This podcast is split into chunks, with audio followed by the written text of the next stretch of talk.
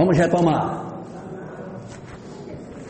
Desses modelos de delinquência afetiva que existem, nós podemos ter algumas dúvidas que são comuns quando se vê isso. Como é que se dá essa relação do encontro das almas? O que, que a gente encontra na literatura espírita? Então, algumas dúvidas bem comuns. Primeira delas, de onde vêm os namorados? Os namorados, no dizer da doutrina espírita, podem vir do passado e podem vir do presente. Ninguém pode dizer que, ah, você só se relaciona afetivamente com pessoas que você conheceu no ontem, porque se isso fosse verdade, no ontem eu conheci do ontem, no ontem, do ontem, do ontem, é quando é que é começar? Então não tem sentido. Em algum momento as relações começam. Então, os namorados podem vir do agora ou podem vir de experiências de outras encarnações. Uma segunda pergunta que existe é com relação a algumas pessoas que namoram com outras pessoas e é um namoro extremamente violento, agressivo, com, cheio de problemas. E algumas pessoas dizem: Não, não posso me separar do meu namorado, que é namoro kármico. Não existe namoro kármico. Namoro tem que dar certo. Se namoro não dá certo, desfaça. É um sinal de que as coisas não estão indo pelo caminho que deveria ser. Ninguém é obrigado a segurar um namoro com uma pessoa pelo fato dessa pessoa ser diferente de nós. Já tem um namoro difícil, solta. Vá procurar alguém que seja cúmplice seu nas coisas que lhe faça bem, que faça você feliz. Bom, então passa para trás. Quem não assinou vai assinar. Vai assinar. Terceira, qual é então o objetivo do namoro? Que as pessoas se conheçam é. e que as pessoas amadureçam. Às vezes a menina é muito imatura, então ela precisa namorar para ela poder entender, para ela não fazer besteira. Então, ninguém namora, ah, namora, vai casar. Namorou, não tem isso, vai casar agora. Não. Isso faz parte de um processo de crescimento nosso, tá bom? Segundo aquilo que a obra de Emmanuel diz, quando um casal se conheceu no passado e ele vai se encontrar novamente, existe uma atmosfera energética em volta, em volta dele chamada doce encantamento ou doce mistério. É uma energia que se cria pela lembrança do passado, do que você me foi, do que eu lhe fui, que é um imã que atrai os espíritos, que vinculam as almas. A história de Abelardo e Heloísa sugere que isso tenha. É aquela coisa quando você vê a pessoa você se sente muito mexido. Então, isso aí seria esse processo das lembranças do ontem, minhas em relação ao que você me representou e suas em relação ao que eu lhe representei, somadas com as energias dos filhos que se aproximam do casal e tentam aproximá-los para que eles possam renascer. Chama-se doce encantamento. Isso faz com que a gente não enxergue o defeito dos outros Aí diga assim, nossa, estou namorando uma menina agora maravilhosa. Ah, ela é uma menina incrível, porque ela é assim, ela é uma menina de opinião. Olha, eu gosto de mulheres assim que têm opinião e tal. Você precisa ver. A gente foi sair, a mãe dela disse que ela não ia, pois ela deu na cara da mãe dela. Eu, eu gosto assim, porque é uma pessoa de atitude. Não consegue enxergar assim, minha filha, pelo amor de Deus. Presta atenção. Ai, eu estou namorando com fulano, nossa, como ele é protetor, meu Deus, eu me sinto tão protegida. A gente foi outro dia na noite, quando foi saindo, um cara mexeu em mim, pois ele voltou, ele quebrou o cara todinho, socou tanto ele, matou o cara, chutando ele todo. Ai, eu me senti tão bem, porque, nossa, como ele é, como ele é protetor. Ai, estou namorando com fulana, ela é engraçada demais, olha, eu me divirto com ela, porque ela é muito engraçada. Outro dia a gente saiu, quando foi na hora de sair, ela disse, me liga amanhã. Eu disse, eu não vou poder te ligar. Ela chutou a porta do meu carro, chega amassou. Achei, ela é tão legal, gente. Assim, ela é, ela é incrível. Então, são coisas do doce encantamento. Noivado é um período para que as pessoas desenhem a, próxima, a, a próxima etapa. Decidir se vai ter filho, se não vai, se vai, quem vai casar, quem vai namorar. Ah, quem vai trabalhar fora de casa? Como é que vai ser isso? Como que a vida do casal vai se processar? É a hora do noivado. Não é a aliança no dedo, é o período no qual você sempre assim. Eu não quero que você trabalhe fora de casa. Então é bom você saber, para saber se você vai ou não vai para frente. Você vai aceitar não trabalhar fora de casa? Não, eu gostaria de não trabalhar, ficar só cuidando da família. Então, beleza. Gosto seu, vá para frente. Eu quero ter 20 filhos, eu quero ter um. Então tem que chegar a um acordo. O noivado é esse período aí, para que a gente possa chegar ao chamado período do casamento em si. O casamento que é a união duradoura de dois seres, não é para a doutrina espírita o papel assinado, mas é a relação duradoura entre dois seres que constitui o casamento. Na obra Estudando a Mediunidade, capítulo 33, existe uma análise que Martins Peralva faz, analisando os tipos de casamento que existe. E ele diz que existem cinco tipos de casamento. Você conhecia três? São cinco. Primeiro tipo, os casamentos acidentais. O que, são casamentos acidentais? Eles acontecem sem que os espíritos se conheçam do passado. A gente se conheceu nessa existência, se gostou e se casou. Hoje está tão comum, né? O pessoal namora na semana seguinte já se mudou, já estão morando juntos. Então, o casamento acidental é aquele que acontece sem um ascendente espiritual, sem uma presença espiritual, um conhecimento anterior dos cônjuges. Eles estão se conhecendo nesta existência, não eram casados no ontem, conheceram-se agora. O que não quer dizer que não vai dar certo. Um casamento ocidental pode durar a vida toda. Eles se conhecem nesta existência e pode dar certo. Segundo modelo de casamento, é o mais comum tipo de casamento na Terra, chamado casamento provacional. O que, que é um casamento provacional? Hã? O casamento provacional é o casamento de duas almas que se gostam, mas elas não se suportam. Mas elas se gostam. Elas têm dificuldade de conviver, mas elas se gostam, gente. É uma coisa meio contraditória, porque eles se gostam, mas eles brigam demais.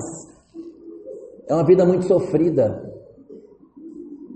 É, parece aquela música do Zezé de Camargo, que diz assim: Longe um do outro, a vida é diferente, a solidão dá espaço pro amor que estava ausente. Então, assim, eu estou com a pessoa, a gente briga. A gente se separa, digo, graças a Deus estou livre. Aí passa uns dias, que falta que aquela miserável me faz. Aí volta. Quando volta é uma coisa maravilhosa. Começa tudo de novo. Aí se separa de novo, ou então briga. Aí depois volta. Então é esse chamado casamento provacional. Aí a gente assim, mas se não se gosta, por que que casa? Não, gente, a gente se gosta. A gente só não se suporta, mas a gente se gosta. É, é, mas será que é, é difícil de entender? Não, né? A gente gosta, mas não suporta o jeito do outro ser. Como se a pessoa fosse uma, uma laranja. A gente gosta da banda boa da laranja, mas toda laranja tem uma banda podre, é como se fosse uma bisteca, né? Tem um, um filé com uma pontinha de osso. A gente gosta daquela parte, mas quando vem, vem tudo junto. Por exemplo, é, você tem um relacionamento, ama a pessoa, está muito bem, mas essa pessoa, ela adora dançar, ela adora ir para festa, e quando ela dança, fica todo mundo em volta dela, aí provoca ciúme, fico com raiva por causa disso. Eu não sei se eu fico com ela, eu não fico porque eu quero ficar, mas ela também não colabora. Aí do lado dele a mesma coisa, sabe? Eu gosto dele, o cara é um cara bacana, mas quando bebe é horrível, ou então ele leva os amigos lá para casa, fica uma bagunça, tudo ele reclama, tudo está errado. Então, são os chamados casamentos provacionais, os mais comuns na face da terra. Esse, esse o quê? Tapas e beijos é esse. As pessoas vão vivendo desse jeito, se agridem, mas elas sentem falta um do outro. Por quê? Porque elas têm uma história de afeto. É uma coisa meio, meio louca, mas as pessoas têm afeto um pelo outro, mas elas não têm recurso, não, tem, é, não consegue. É difícil conviver. Seria afinidade. Eles até têm, mas acontece que a pessoa é, é, é não tem recurso para lidar com o defeito do outro. Não consigo aceitar seu defeito. Eu quero você, mas eu quero você sem defeito. É como se eu tivesse criado dentro da minha cabeça uma imagem do que você é. Eu amo a pessoa que tem dentro da minha cabeça, mas não a pessoa que você é. Então, quando você é o que você é, eu não gosto, porque eu gosto da pessoa que tem dentro da minha cabeça. Confundi vocês? Hã? Por isso que ele é provacional. Esses espíritos aqui se conhecem do passado, por isso que eles se atraem, eles se sentem atraídos porque se conheceram no ontem. Tá bom? Terceiro tipo, casamentos sacrificiais. É aquele casamento que você tem um espírito que já está tranquilo e o outro que ainda não conseguiu se levantar. Né? Então é aquele caso do, de manhã cedo, o marido acorda, prepara o café, compra pão, ajeita tudo, dá banho nas crianças, faz tudo dentro de casa. Aí ela acorda de mau humor, já com o café posto na mesa. Ela é mondônia?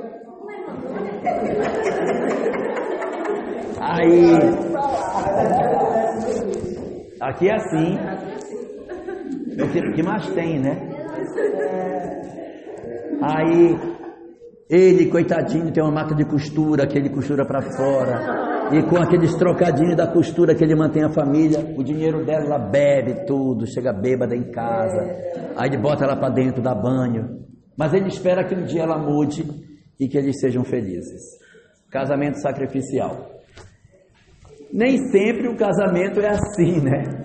O mais comum é o inverso. O mais comum é que ela seja o espírito numa condição melhor e ele seja o problemático. Em que circunstância isso ocorre? Isso é muito comum naquelas histórias que a gente estava vendo, é, daquelas é, mulheres que perdoam e que dizem, não, mas eu aceito, deixa de vir. Então, elas vêm numa condição muito especial. Esses casamentos são bastante comuns na Terra. E eles, quando depois de um tempo, às vezes abandona o lar, arruma uma outra pessoa e vai embora, deixa ela sozinha com os filhos. Depois de muitos anos, quando ele já está com erisipela, diabetes, teve um AVC, está com incontinência urinária, Alzheimer, os pés inchados, não tem mais virilidade o bichinho. Isso, uma tosse de cachorro velho. É, já tá, coitadinho. Já, como? Escatitado. Essa palavra não tem no meu dicionário. Então ele vem escatitado para casa dela. E o que é que ela faz quando ele chega assim? E o que é que os filhos dizem? Mamãe, ela ficou louca. Aí ela diz o que para eles? Seu pai, meu filho. E ela cuida. Ela vai e ele ele fez ela sofrer, viu? ela sofreu muito. E quando vem, ela ainda cuida dele. Então são almas diferentes, elas já estão numa outra condição. E para ela não é sofrimento cuidar dele. Ela não sente sofrimento. Ela sentiria sofrimento se ela dissesse, pode pegar suas coisas, pode ir embora. Aí ela se sentiria mal, porque ela sente a necessidade de cuidar dele. Então, é uma coisa espiritual. Quarto tipo de casamento chamam-se casamentos afins. É, casamento afim são casamentos de almas que, que se afinizam nos seus ideais. Um é cúmplice do outro. Isso é muito bom. É. Isso não quer dizer que eles não discutam. Isso não quer dizer que eles não tenham discordância. Oi? Não, isso não é tão raro assim não. Não é tão raro. Mas, mas não é o mais comum na Terra. Mas os espíritos se gostam. Eles se dão bem. Eles têm os mesmos ideais. Eles, eles pensam semelhante. Gostam de fazer coisas juntos. Gostam da companhia um do outro.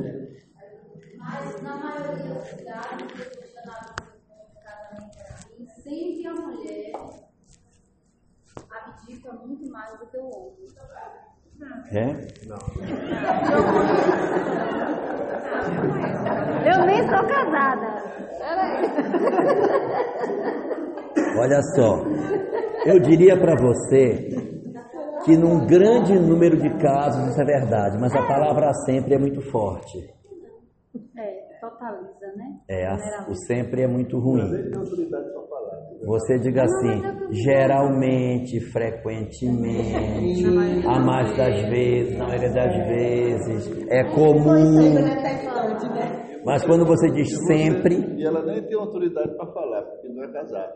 Estou pensando, estou pensando. Vamos arrumar daqui para o final do nosso seminário uma solução para. Vamos arrumar. Eu vou, eu vou colocar uma cestinha, uma cestinha ali na frente e os solteiros vão todos colocar o nomezinho dele ali, depois a gente vai sortear um pronto. tá?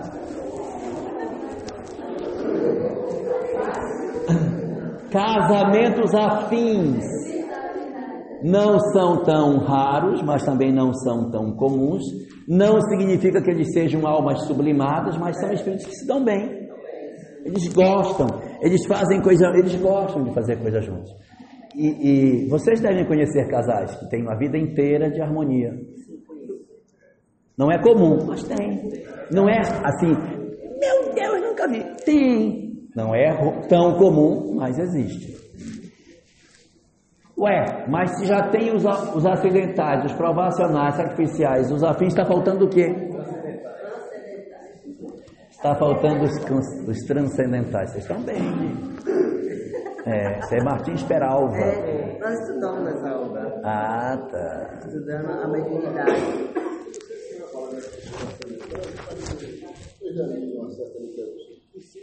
Casamentos por interesses. E essa vai incluir aí? Casamentos por interesse, talvez não provacional, né? Mas não, estão não aqui. que ser ocidental, não. Pode ser até no ocidental. Pode ser Pode ser. Pode ser. Existe uma pergunta do Livro dos Espíritos que a gente pouco lê. Eu vou ler para vocês, não quero que ninguém saia daqui correndo com as mãos para cima, gritando pela rua, tá? Mas eu vou ler para vocês. É a questão 940. A falta de simpatia entre seres destinados a viver juntos não é igualmente uma fonte de desgostos, tanto mais amarga quanto mais envenena toda a existência? Respondem os espíritos, muito amargas com efeito. Mas é uma dessas infelicidades das quais frequentemente vós sois a primeira causa. Primeiro, vossas leis que são erradas. Por que creis que Deus te constrange a ficar com aqueles que te descontentam? Aliás, nessas uniões, frequentemente procurais mais a satisfação do vosso orgulho e da vossa ambição do que a felicidade de uma afeição mútua. Suportarias, nesse caso, a consequência dos vossos preconceitos. Aí Kardec insiste. Mas nesse caso, não há quase sempre uma vítima inocente? Sim, e é para ela dura expiação, mas a responsabilidade de sua infelicidade recairá sobre aqueles que lhes foram a causa. Se a luz da verdade penetrou sua alma, ela terá sua consolação e sua fé no futuro. De resto, à medida que os preconceitos se enfraquecerem, as causas dessas infelicidades íntimas desaparecerão também, porque elas vão embora. Oi. Pergunta 940 do Livro dos Espíritos, interroga se as uniões antipáticas devem ser mantidas ou não e se elas não são causa de sofrimento para as pessoas que estão dentro delas. Eu vou já abordar a separação agora. E o último tipo de casamento, o casamento transcendental. O casamento transcendental é aquele que é transcendental porque ele transcende. Esse é raro. Eles se juntam não porque eles têm uma afinidade só entre si. Eles se juntam em prol de uma causa coletiva, em prol de uma coisa em favor da sociedade. Não é por mim, nem por você, nem por nós dois. Que os afins ainda estão se encontrando por eles, porque se gostam. Os transcendentais se juntam e dizem: Nós vamos casar, vamos para a África fazer missão na África. Vamos casar e vamos descobrir um remédio para determinada doença. Nós vamos casar e vamos trabalhar em prol de uma determinada religião. Já viram alguns sacerdotes, pastores juntos eles se dedicam, marido e mulher, pela propagação da mensagem que eles têm. Então, isso aí é um modelo de casamento transcendental. Por quê? Porque o amor que os reúne é o amor à causa, ao interesse de doação absoluta. Eu vou dar um exemplo de casamento transcendental: Maria e José. Casaram-se por uma causa muito maior do que eles. Okay? Bom, isto posto, surgem algumas dúvidas. Dúvida número um: é possível que alguém se case com quem não era previsto? Sim, é possível. Eu estou programado para casar com Fulaninho A e acabo casando com Fulaninho B. Certo. É, às vezes a pessoa não tem paciência de esperar, aí com 16 anos casa com outro já. Né? Ou às vezes a gente vê se, se gosta, aí um casa com outro com outro. Lá na frente. Não é engraçado isso, né? encontra Tem uns casos incríveis desse, eu conheço. Eram namorados, casou pra cá, casou pra lá. Largou aqui, largou lá, juntou lá. E são felizes. Outra, é possível que alguém já venha programado para não casar? Sim. Muito bem. É possível. Tá aprendendo? Sim. A pessoa veio programada para não casar, porque ela tem uma tarefa para desenvolver e que se ela for casada ela não não realiza. Jesus, Chico, Divaldo, são pessoas que se tivessem casado não teriam feito o que fizeram.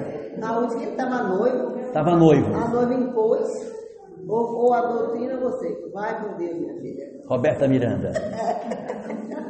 Eu vou dar essa filha pra ele. E pessoas comuns acontece muito de não Também não se casar pode ser por outros motivos, né? Às vezes a gente está numa condição de reeducação e o nosso parceiro não retorna para a gente. Todo mundo quer que case? Tem pessoas que a solidão não incomoda.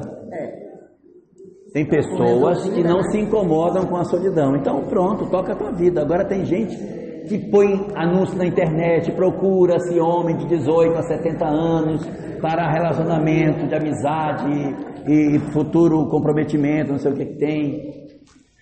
E não dá certo. Próximo. É possível que alguém sem previsão para casar case? Sim, estava programado para não casar, mas casou. E aí, quando isso acontece, de quem serão os filhos quando isso acontece? Porque eu não era programado para casar, casei, vou... quem são meus filhos?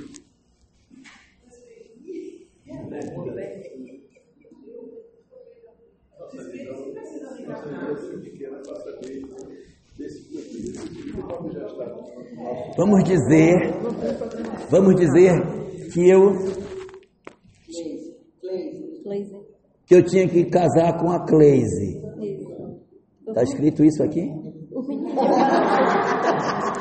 Eu tinha que casar com a Cleise. Nós iríamos ter três filhos. Desses filhos, um deles era muito mais ligado a ela do que a mim. Estava na relação porque era uma, um vínculo dela.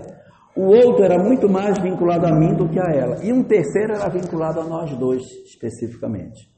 Mas eu não casei com ela. Eu acabei casando com a Neiva. O que era mais ligado a ela vai ficar lá.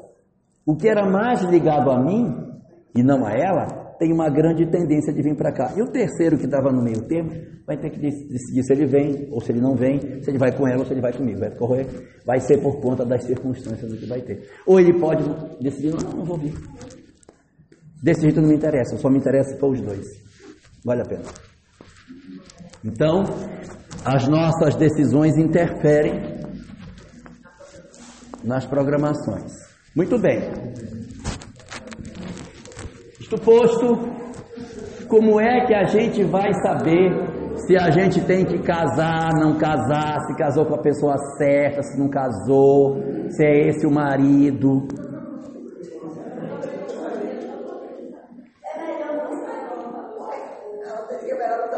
É melhor não saber?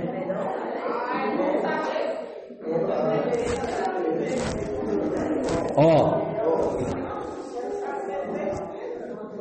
Esca... Depois de 40 anos ele vai saber. Depois de 40 anos saber. Depois de 40 anos. Ó, as coisas são assim. O esquecimento do passado é um benefício para nós, porque se a gente fosse lembrar tudo o que aconteceu, nós não conseguiríamos mudar com facilidade. Por isso que é importante não saber o ontem. E querer escarafunchar o passado para querer saber não é boa política, porque se fosse para lembrar, a gente lembraria. Então, o que vem como memória espontânea através do sonho ou de algumas intuições é o suficiente. Mexer nisso pode abrir um porão psicológico que depois a gente não consiga fechar. Então, hã? A caixa de Pandora. É, vai abrir uma caixa de Pandora. Então é melhor deixar fechadinho. O que sair sozinho, ótimo. Mas não procure abrir, procurar as chaves para abrir essas comportas, que pode sair muitos bichos de lá de dentro. Esse primeiro. Exemplo disso está no capítulo 22 da obra Os Mensageiros, de um cara que tentou tanto lembrar o passado, tanto lembrar, que ele não conseguia mais viver o hoje, ele vivia mais no passado do que no agora, virou uma bagunça a vida dele. Ele olhava as pessoas e enxergava o ontem no hoje, o hoje no ontem. Não sei mais se meu nome é A, se meu nome é B se meu nome é Z. Ele virou uma bagunça a vida dele porque ele rasgou o véu do esquecimento. Então, toda vez que a gente entra no passado, o passado entra na gente. Ok? Vamos tomar cuidado, porque esses, esses forros são exatamente para nos dar mais equilíbrio para fazer mudança. Rasgar isso, você acessa a sua emoção do ontem, e aí para você mudar é muito mais difícil. Já- Só não lembrando já está difícil, imagina lembrando. Mas tem como. Mas calma, calma. Eu sabia. Oi? Eu não, eu, eu não Tem respondi. como não lembrar, ela está dizendo. Quem sabe? É, não, mas eu não respondi a pergunta. Como saber? Eu só disse para não mexer no passado. Como é que a gente sabe? A gente tem que observar como foi que nós escolhemos nossos parceiros. Se nós escolhemos nossos parceiros a partir de violência, em cima das lágrimas dos outros, com agressividade, isso é um indicativo de que a gente tomou um caminho que não deveria. Porque o, o planejamento espiritual, ele é feito em cima de acertos. O planejamento espiritual não é feito em cima de erros. Então, eu matei uma pessoa e fiquei com a mulher dele. Não era planejamento isso, porque ninguém está planejado para matar ninguém. Então, se eu faço algo que prejudica outra pessoa para tomar outro alguém, fiquemos espertos. Segundo aquilo que a obra de André Luiz nos fala, não se deve construir no a nossa felicidade em cima das lágrimas dos outros. No livro Depois da Vida tem uma frase de, de Divaldo, como médium, que diz assim: Toda vez que o amor nos chega comprometido, é sinal de prova para os três. Então você conhece alguém, mas esse alguém está comprometido, que ele resolva a vida dele. Se ele tiver que separar para ficar com você, que ele resolva. Que ele resolva para lá. Mas não você ir lá e tomar o cara de um canto para o outro.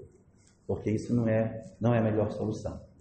Às vezes dói, a gente ama tanto uma pessoa e essa pessoa não está desimpedida, a gente fica torcendo ou querendo, forçando que a pessoa tome a decisão, e quando a gente faz isso, a gente assume parcela de culpa na infelicidade do outro. Então, tomar cuidado com relação a isso. Se nós cumprirmos a lei como ela nos determina, que é amar ao bem, amar ao outro, amar ao próximo amar a, e amar a Deus, nós vamos seguir por um caminho sem erros. E naturalmente os nossos parceiros virão para o nosso caminho. Os espíritos se encarregam de trazer os parceiros para o nosso meio. Mas você tem que andar na linha. Se você andar na linha, vai. Agora, se você for doido, você começar a atirar para tudo que é lado, vou para a noite, vou para isso, vou para aquilo, vou. Aí você começa a se desesperar, você pode de repente ter um parceiro que é desnecessário. Não precisaria ter. Mas se a gente seguir a nossa rota, isso é assim, não estou prejudicando ninguém. Naturalmente a vida se encarrega de trazer as pessoas para próximo de nós. Ok? E se teimar e disser, não, mas eu vou. E se eu teimar e dizer, não, sozinha não vou ficar de jeito nenhum. Cárcere. Aí cárcere. Porque é delinquência. Teimou, descumpriu a lei, cárcere. Aí vai enfrentar um daqueles cárceres ali. Desnecessariamente. Muito bem, vamos falar de separação. Tem tempo suficiente, nós temos 15 minutos, é muito tempo para falar disso. Primeira pergunta: são programadas ou não? Sim. Não. Ninguém é programado para separar, ok? Toda separação decorre do livre-arbítrio. Ok? Ninguém vem assim, você vai ficar casado com fulano cinco anos, depois vai separar para casar com não sei quem. A programação não contém a separação. Mas eu, eu pensei na separação física. Aí outra história. Estou falando da separação mesmo. Divórcio. Se alguém era programado. Não é programado para casar. Eu não era programado para casar. E daí? Vai ter a necessidade de trabalhar, não? Se não der certo. Não, mas. Por que ela casou? Se ela era programada para não casar. Porque assim, por que, que a gente, por que, que, a, program, por que, que a, a separação não está na programação? Por uma coisa muito lógica. A programação espiritual não é o nosso destino, não é o que vai nos acontecer é o que de melhor a gente pode fazer. Exato. Quando a gente faz a programação espiritual, não é assim, ó. Você, aos 18 anos, vai assaltar um banco, depois você vai matar sua mãe. Isso não está na programação. Porque mentor nenhum programa isso. O mentor programa você vai renascer, vai ver sua vida com a sua mãe vai ser uma vida difícil, mas vocês vão ter, é necessário. Ele não programa o erro, porque o planejamento espiritual não é o nosso destino, não é o nosso futuro, porque o futuro não existe. Ele é o que de melhor a gente pode fazer quando esteja na terra. Quando eu me separo de alguém, existe ferida. Como tem ferida, não é o bem. Ok? Não é o bem. Então ela não é programação. Ah, então você vai ficar só 10 anos casado, aí você separa com esse, que vai brigar com ele, então você. Tá... Não tem. E vai dizer assim: você vai estar prevista de não casar. Mas pode ser que você case, porque existe fulano que tem a ver com o seu passado e que se ele cruzar o seu caminho, você vai ficar perturbada e vai acabar casando com ele. Mas ele não diz, não se separe. Vai ser um relacionamento difícil, que vai exigir muita paciência de você. Por quê? Porque o planejamento não programa o erro. Então elas não são programadas. Está claro o que eu estou dizendo? Pergunta número 2. Então quer dizer que elas não se justificam quando elas acontecem? Tem justi justifica ou não? Ou elas não são programadas e se justificam? Exatamente. Elas não são programadas, mas elas podem ser justificáveis. Embora não sejam programadas, elas são justificáveis. Vai existir situação em que as separações irão se apresentar como melhor solução. Vejam como são as coisas. Não é programado antes de nascer, mas uma vez que eu esteja numa circunstância depois de encarnado, os mentores dizem: neste caso, o melhor é separar. Ok? Por quê? Porque ele já errou. Ele, ele, se ele não tivesse batido nela, não precisaria separar. Para a segurança dos dois, é. Para a segurança dos dois, é melhor que separem. E dos filhos, dos filhos. Então, é, e vai, isso não quer dizer que todas se justifiquem, mas que elas podem ser justificáveis sim. Em que situações elas vão se justificar? Quando elas se apresentarem como um mal menor. Quando, quando a permanência do casamento for um mal maior. Pela segurança dos dois quando existe agressão. Existe um livro de Chico com Herculano Pires, em que há uma frase lá que diz assim: Ninguém pode aceitar a criminalidade em nome do amor. Então, se eu estou vivendo um relacionamento afetivo, estou casado com ela, e ela me bate, me maltrata, então eu, é, eu se eu entender que a minha vida corre perigo, eu tenho que procurar o mal menor. Antes isso do que continuar. Eu conheço uma moça que ela apanhou do marido 19 anos. Muito, muito. Ela nunca separava. Porque ele dizia para ela: se você separar, eu mato você. E ela dizia: eu tenho um filho pequeno, se eu separar, ele me mata, meu filho vai ficar órfão, então é melhor eu apanhar. Então ela apanhava por causa do filho. Aí um dia ele estava batendo nela, o filho se meteu no meio da confusão, já estava com 19 anos o filho. O filho se meteu, na, não, afinal é feliz. O filho se meteu na frente, foi aquela confusão, aí o pai disse, pois agora eu vou, disse o filho, pois agora eu vou matar você. O pai, o filho se meteu na frente e não deixou. Aí ela disse, pegou, jogou o filho para trás e disse, chega! O nosso casamento acabou. Porque o que ela entendeu? Por que, que ela ficava com ele? Ele ia matar o menino? Disse, Nosso casamento acabou. Ela, perguntou, ela disse: Porque ele ia me matar? É melhor me matar do que matar o menino. Então ele disse: Pode me atirar, pode me matar. Você tem 19 anos, então eu. De, de matar o menino, mata eu. Sabe o que foi que ele fez quando eu disse que ele podia me matar? Ele disse: Tá bom, pode ir embora, pega suas coisas, pode ir. Quer dizer, ela ficou com medo, 19 anos. Disse, o que me dá mais raiva é que eu fiquei 19 anos apanhando, eu podia ter dito isso antes e apanhava mesmo. Ele não fez nada com ela. Ela disse, ele vai me matar. Pois não, separou e acabou. Bom, existem situações que justificam quando a gente. Aí é a questão de cada um, tá? Ninguém pode definir sobre ninguém. Mas para a doutrina espírita, quando as coisas passam do controle, quando não existe mais respeito, quando as coisas já não estão mais andando, é importante que a gente pense nisso. Elas geram débito ou não? Hã? Gera ou não gera? Quer dizer, então, que se separar complica. Toda...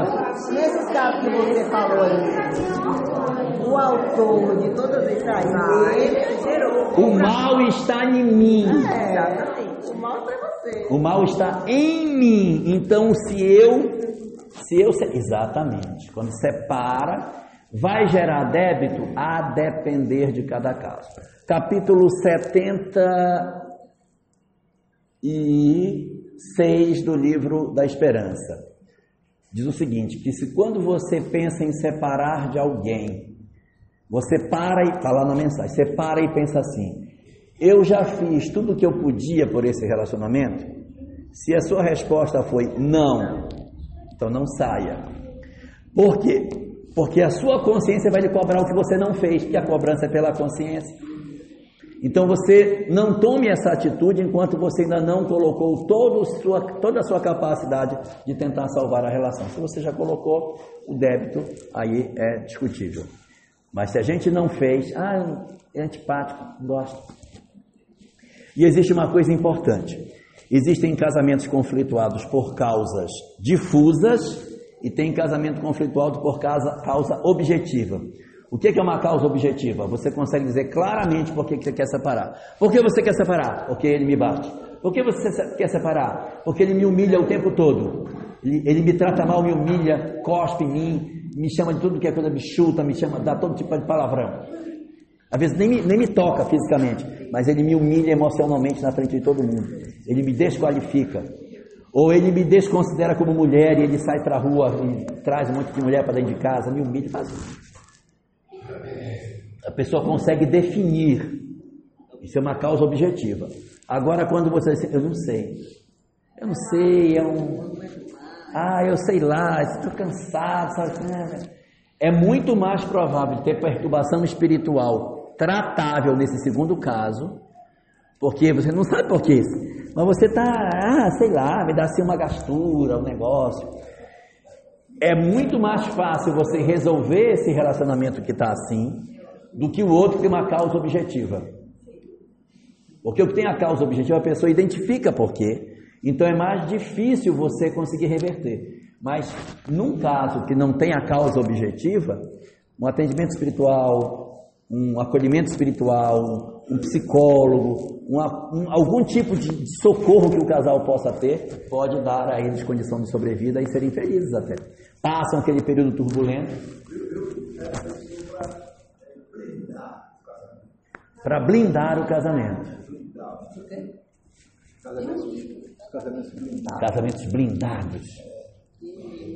É, tem um livro chamado. Exato os casamentos que, que são feitos a partir da, da O grande elemento para manter um casamento é a cumplicidade. Um tem que gostar de fazer o que o outro. É a cumplicidade, gente. O cara gosta de uma coisa, acompanhe ele no que ele faz. Você gosta, acompanhe no que ela faz. É. O, o amor vive da admiração. Você tem que admirar a pessoa. O, o, o, a mola motriz do, do relacionamento é a admiração.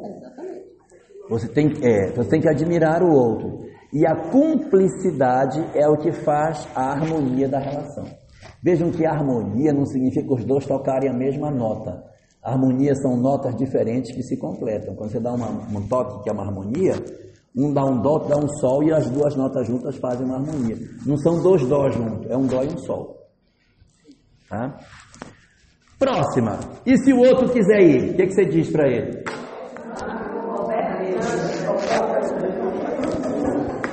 Você comeu do filé, agora você vai roer o osso. né? Se o outro quiser ir, deixa. André Luiz que diz isso. Não prenda. Se o outro quiser ir, deixa. Deixa ele ir. Tá? Às vezes dói, mas tem que deixar. Tá bom? Outra, vai ter reencontro no futuro ou não? Depende. Se guardar mágoa, ficou esperta? Se você. Tem gente que, que na parede já está preta assim a parede, tanto chutar na rede, que fica na rede chutando, lembrando da pessoa que separou faz 20 anos, mas até hoje lembra do cara a chance de reencontro é grande. Tem que soltar o cara, deixar ele ir. E tirar do coração. Porque assim, mas ele me fez muito mal. Deixa. Deixa ele entregue para. A lei. A lei cuida dele. A lei cuida. Às vezes eu diz assim, nossa, mas me dá tanta pena dessas pessoas. Você não sabe o que está por trás da lei. A lei tem outras coisas que a gente desconhece. Qual é a consequência de uma separação?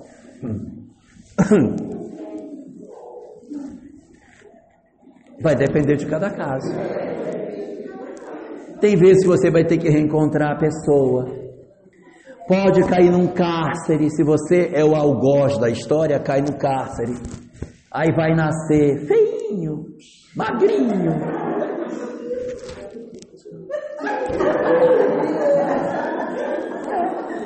Feinho, magrinho. É. E ela vai nascer linda. Linda. E ele vai querer. É muito feio, meu filho. Né? Então existirão várias consequências a depender de cada caso. Então, o que é que a gente deve fazer?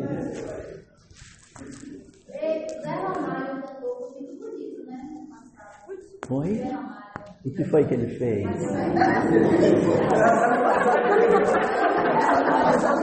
Ele era um. Ah, sim, que ele era garoto de programa? Sim, e daí? Não, é porque ele é feio, que doido. Mas ele é um másculo pra artista. caramba. Ele é um artista. Ó, canta. mulher não gosta de homem Bonito. muito bonitinho, Todos-. As outras tomam mesmo. É, hom- homem assim, todo bonitinho, mulher gosta de homem feio, másculo. Metrosexual, não. É. Então a gente olha assim, meu Deus, mas onde essas mulheres estavam? Mas ele tem um olhar de, assim, é, de selvagem, né? Quem gosta de coisa bonitinha assim é homem que gosta de mulher assim, tão bonitinho, rostinho tão delicadinho. Vamos lá. Se a separação, nós temos um minuto. Se a separação ainda não aconteceu, o que é para fazer? Ainda não separou. Regra número um: não transferir a sua felicidade para o outro. Dizer assim: eu não sou feliz porque você me faz infeliz. Ou ele eu vou casar com fulano para ele me fazer feliz. Todo mundo que casa diz assim, eu vou casar com fulano para ele fazer muito feliz, vai ser infeliz. E todo mundo que casa dizendo assim, eu vou casar para fazer fulano feliz, vai ser feliz. Vai ser feliz. Vai ser feliz. É, vou fazer o outro feliz. Ah, vai fazer outro feliz. é. É outra história. Então, não transfira a sua felicidade para o outro. Não diga assim, eu sou muito infeliz por sua causa. Nós temos que nos bastar. Nós temos que ser felizes não dependendo daquilo que o outro me oferece, tá? Segunda coisa, observar a família como a nossa grande oportunidade de se levantar espiritualmente. A família é o melhor instrumento que Deus nos deu para que a gente consiga resolver as nossas vidas. Não existe nenhuma tarefa, nenhuma missão, nada na terra mais importante do que sua família. Não tem. Porque se não fosse assim, Deus teria errado. Porque teria te, te dado um grupo de pessoas que você não precisa cuidar. Se você tiver uma tarefa profissional para você desempenhar lá na escola, e você falhar na sua tarefa profissional, outra pessoa pode tomar conta disso e fazer? Pode. Pode. Pode. E se você falhar com a sua família, quem vai te substituir? Não tem ninguém. Então, vai sair melhor. Vai sair melhor, mas. A gente às vezes acha, a gente às vezes acha, quando a gente renasce, nós temos duas tarefas. A tarefa social, que é a, a grande tarefa, e a tarefa familiar, que é a tarefa essencial. Então a, gente às vezes olha só o nosso mundo social, mas a verdadeira grande tarefa é do mundo interno. Aí Deus coloca aquelas almazinhas perto de nós para a gente se resolver. E a gente às vezes não enxerga a importância que a família tem. Outra coisa, se está ruim a relação em casa, para de dar causa. Porque a gente todo dia dá causa para a relação ficar pior. Para de dar causa. Todo dia a gente vem e diz, é, porque fulano é antipático. Todo dia você vai lá e dá uma cutucada no cara. Todo dia você vem e enche o saco. Então, para de dar causa. Não, não alimenta mais isso. Chaveco, indiretas, implicâncias. Não alimente mais isso. Não, não, não. Oi? Não é ficar mudo, mas é parar de reclamar para o outro o tempo todo, porque a gente se torna infeliz. Oi? Lembrar o passado. É, fica toda hora. É, porque teu pai, hum, né? E você fica. Você lembra o que você me fez no Natal de 71? Na porta da casa da minha mãe, com a porta daquela Brasília aberta, você estava assim? Você lembra o que você me falou? O cara vai lá, uma blusa verde. O cara ela vai lembrar. Homem não tem memória, gente. Não tem memória. Não tem memória. Não tem memória. Se você já caminhou na direção errada, volte. Se você disse, não, eu sabe o que eu vou fazer, vou arrumar uma outra pessoa para me compensar. Aí você arrumou uma pessoa fora de casa, continua mantendo o relacionamento aqui, mas tem um step ali. Se você fez esse movimento, volta. É, se um já é problema, imagine dois. Volte, faça o caminho de retorno. Não se infelicite mais. Volte. Né? É, e a ele também. Ele está se desgraçando. Quer dizer, estou falando ele, mas pode ser ela, tá? Pode ser ela. É ela que tem dois, o coitadinho está em casa ali bordando e tal, e ela é que tem dois. Evitar triângulos amorosos. Evitar triângulos amorosos. Não faz bem a ninguém, a nenhum dos três. Fugir dos relacionamentos puramente erotizados. Se você tiver pessoas que tenham um relacionamento desse tipo, pule fora. A energia sexual não cursa em doida a gente. Pula fora.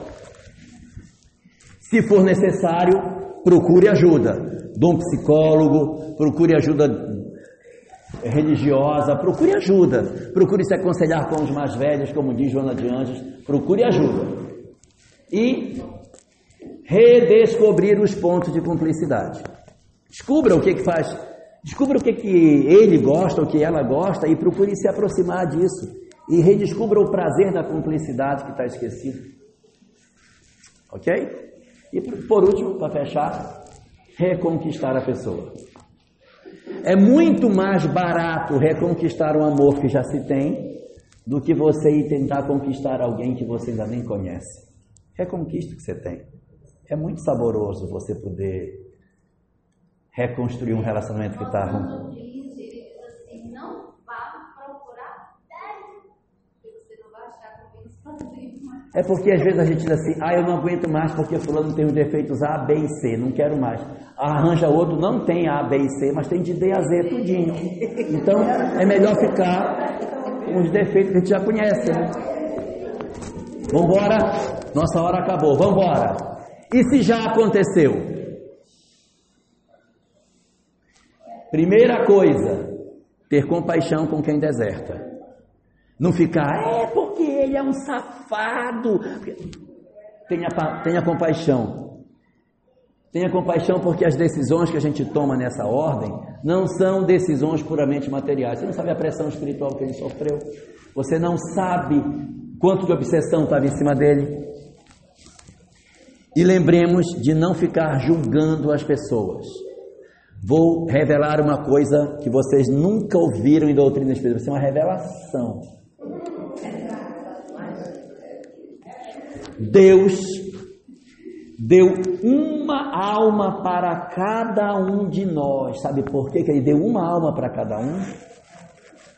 Para cada um cuidar da sua e deixar o outro cuidar da dele. Você tem a sua para se salvar. Você não está dando conta de salvar a sua e quer salvar dos outros. Então salve a sua. Então, não é para você ficar, é porque ele podia ter feito isso, é porque ele podia ter feito aquilo, porque ele isso aquilo. Esquece de ficar julgando as pessoas. Cuide da, do seu sentimento, cuide de você. Cuide de poder caminhar, já que o outro foi, foi, pronto. O que a gente tem que fazer é se organizar para a vida sem o outro. E agora, como é que vai ser? É isso que eu tenho que pensar. Como é que eu vou viver sem o outro perto de mim? Regra número um, sem o outro. Primeiro, compreensão. Compreensão é julgar o outro com as razões que o outro tem. É você não ficar condenando, não ficar criticando. Compreender e deixar a pessoa seguir a opção que ela quis. É a desejo dela, deixa ela ir. Respeitar a decisão do outro. Dois, lembrar da obsessão e do esforço que ele pode ter feito e que ele foi arrastado. Tenha dó dele. Compaixão. Número 3. Não se envenena filho. Há pessoas que quando separam demonizam o pai ou demonizam a mãe. Alienação parental. Isso é crime, inclusive. Não se faz isso. Não desconstrua a ideia do pai na cabeça dos meninos. Assumir os compromissos que ele possa ter deixado. Assuma. Faça. Ah, mas agora teu pai. Vamos, nós vamos nos reorganizar e a gente vai tocar a vida. Não é assim, agora teu pai foi embora, agora a vida acabou. Não, nós vamos nos organizar. Nós vamos ter que nos organizar, vamos, cada um vai ter que dar um pouquinho mais de esforço, a gente vai tocar os negócios, teu pai abandonou a gente aqui, mas a gente, a gente vai, se, vai se arrumar e nós vamos tocar. Outra coisa importante é você não se sentir fracassado por conta disso, que às vezes a falha está do lado de lá, não está do lado de cá. E a gente fica achando que a pessoa que, que nos deixou é que está certa, que a gente não presta mais. Isso abre espaço para a carência a gente se sente a pior pessoa do mundo, aí quando a gente está assim achando muito ruim, aparece um outro cara e diz, nossa, mas você tá linda. Aí a pessoa faz, já se enrola com um cara que não tinha que se enrolar e se lasca todinho. Aí o cara leva o resto do dinheiro que sobrou. Não demorou muito, ele estava orando de casa junto com as crianças. Você está sustentando ele, porque ele disse que seu cabelo está lindo. Olha, lindo louro aqui na ponta, mas Aí o cara vem e se utiliza da nossa fragilidade e acaba empurrando a gente para um lado que a gente não gostaria de ir. Tomar cuidado.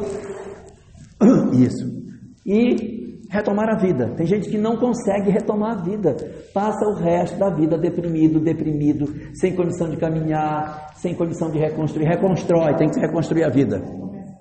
Tem que refazer a vida. A gente coloca tanta força numa coisa que minha vida agora acabou. Não, gente. Tocar para frente. Tocar para frente, tá? Penúltimo slide. A pirâmide da construção do bem. Disse Jesus: Amai aos vossos inimigos. Como é que a gente vai amar os nossos inimigos? Aí dá três formas. Primeira forma, Fazei bem aos que vos aborrecem. Então, se a pessoa faz, aborrece você, faz o bem para ela. Ela te aborrece, faz o bem. Aborrece, faz o bem. Essa é a primeira forma. Não consigo nem fazer bem. Ele é tão irritante que eu não consigo nem fazer bem para ele. Porque ele é tão agressivo que eu não consigo nem fazer o bem. Então, Jesus tem uma segunda estratégia. Fazem bem aos que vos aborrecem. Segunda estratégia. Bendizei os que vos maldizem. De falar mal, você fala bem. Ele fala mal, você fala bem. Mas tem vezes que está tão ruim que você não consegue nem achar uma virtude dele para elogiar, que você perdeu a admiração. Então você não consegue lembrar o que, que você pode elogiar dele. Aí vem para a terceira parte de Jesus: Amai os vossos inimigos, fazei bem aos que vos aborrecem, bendizei os que vos maldizem. E a terceira: Orai pelos que vos perseguem e vos caluniam. Então, se não dá para fazer o bem a ele, porque ele é muito agressivo, se não dá para falar bem porque ele tem dificuldade da gente achar uma virtude dele, ora por ele. Não é fácil orar pela pessoa que a gente não gosta, viu?